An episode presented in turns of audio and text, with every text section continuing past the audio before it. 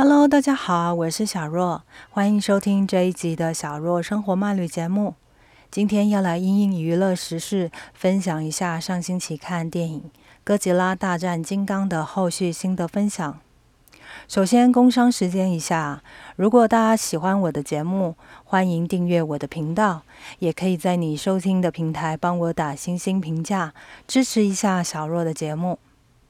除了我的 Podcast 频道之外呢，也可以追踪我的粉丝团 Telegram，或是上我的网站看文章。尤其是我最近文章的这个字级呢，已经变大了。大家如果用手机看的话，可以看得更清楚、更舒适。那只要 Google 搜寻我的关键字“小若生活慢旅”，或是输入网址 stillcarol 点 tw，都可以找得到我哦。而且最近很夯的 Clubhouse 我也有。欢迎 follow 我，ID 是 Still Caroly，也可以打小若搜寻看看，或是看我的介绍页面，可以直接点连接就连过去了。那么我们就来开始今天这一集节目喽。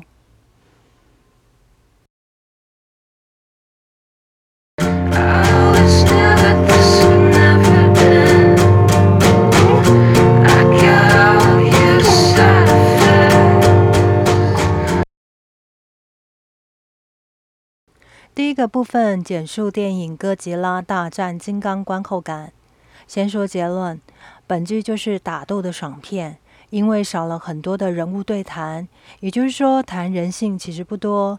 但是你可以从很多人跟金刚之间的行为举止，感受到人性本善跟本恶的对比。所以本片其实只是要浅谈从动物跟人类中这个。执念的三两事，大家可以听听看，尤其是你喜欢动物。当然，现在要讲的这个动物是怪兽金刚跟哥吉拉。好啦，这有点硬凹，但是大家也可以把它想象成人类跟动物之间的一个简单的对比。好，我自己本身是蛮喜欢动物的，所以我对电影《哥吉拉大战金刚》呢。金刚里面有很多的表情，我都觉得特别有趣，同时也觉得很有共鸣。比如说像金刚想回家的心，跟我们家狗狗只想腻在主人怀抱里一样。那动物们，它们容易感到不安是天性，一旦有外来物威胁到它们的地盘，就会开启动物本能，保护它们想保护的人事物。这一点也深深感动到我了，所以又再次被金刚圈粉了。如果你喜欢动物，嗯 嗯好啦，就是巨兽、怪兽这样子。这部剧可以说是娱乐与感知动物情感兼具的春季动作大片哦。大家可以找机会、找时间去观看一下，但是记得要戴口罩入场。第二个部分，从哥吉拉大战金刚，浅聊动物的执念。我自己本身有养一只白贵宾狗。我很喜欢动物，就是因为它们直来直往的性格。它不像人类那么聪明，但是拥有纯粹的性格。对于坏人的想法，其实很直觉单一的。就像金刚信任小女孩一样，人类在社会化以前也像孩子般纯真，只是长大后很难再拾回这样的性格。那金刚自己可能也有感受到这一个点，所以他只信任小女孩。这一点其实。感触还蛮深的。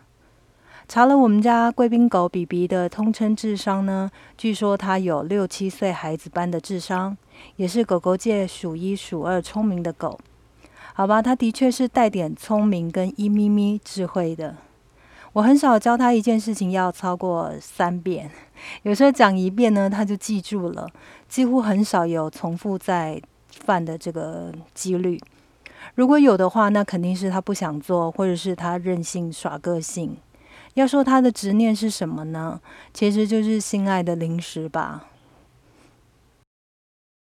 而且大家都知道嘛，狗的生命中除了主人之外，就是吃、出去玩是最重要的。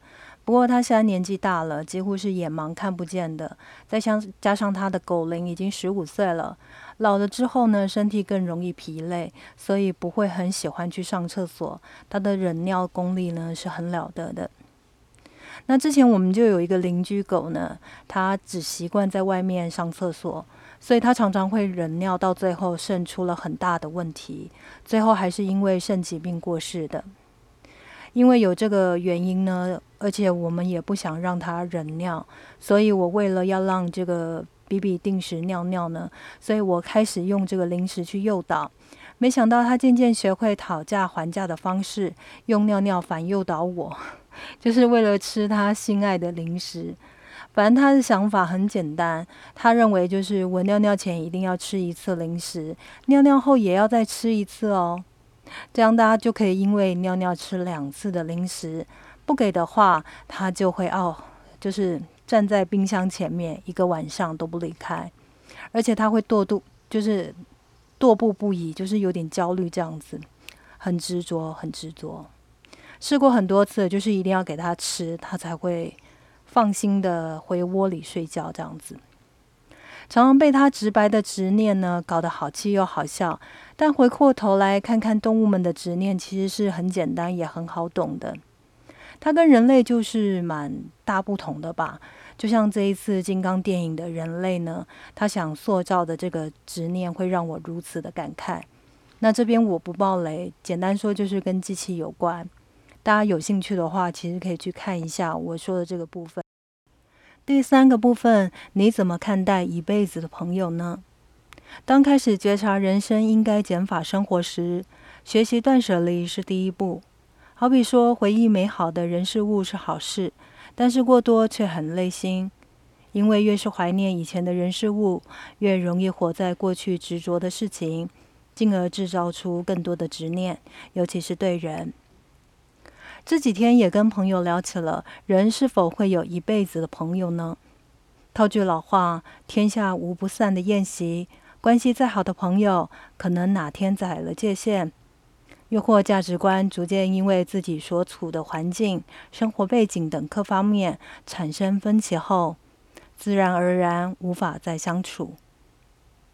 这时候，我们是要执念继续当好友，还是慢慢拉开距离？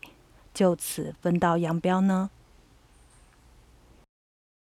我个人倒是觉得，一段关系除了亲情血缘是无法分割外，如果你从轻松舒服到开始会觉得不断分心、消耗能量的相处模式，那么这种关系就会是一种很沉重或是不适合的友谊了。如果你还执念这段友谊的话，我觉得就可以考虑是不是要拉开一点距离。当然，大多数的人都会有各自自己的答案，要我说我也说不上来。但是就我过去个人经验呢，我自己有抛开过不合时宜关系的朋友，我反而觉得就是比较有益身心健康吧，也少了一些不必要的分心来源。那么我在经历一场与并这个缠斗数年的心境后呢，我也逐步在断舍离很多人事物，让自己的生活尽量过得简单纯粹，就是有点跟动物一样吧。就是越简单的生活，其实你越不会这个有太多的杂念啊，想太多啊，或是做一些自己不应该做的事情。虽然我们没有办法像孩子般的天真过日子，那。只能求这辈子我们在面对不适合在你人生中的一切，都能够随风远去，或是慢慢淡然。然后最重要的就是把自己过好，就是对自己跟对生活的最好交代了。这个我觉得很重要，因为就是这一两年，很多人可能因为生病啊，或是身体出了一些比较呃状况啊，或是身边有一些人的。一些想法改变呐，都会影响到我们，所以我觉得，嗯，刚好借这个契机来跟大家分享这些执念的事情。你也可以借机想一下，你身边是不是有一些朋友，或是有一些关系啊，呃，一些事物啊，可以做一个简单的断舍离。那这个都是值得大家去思考的。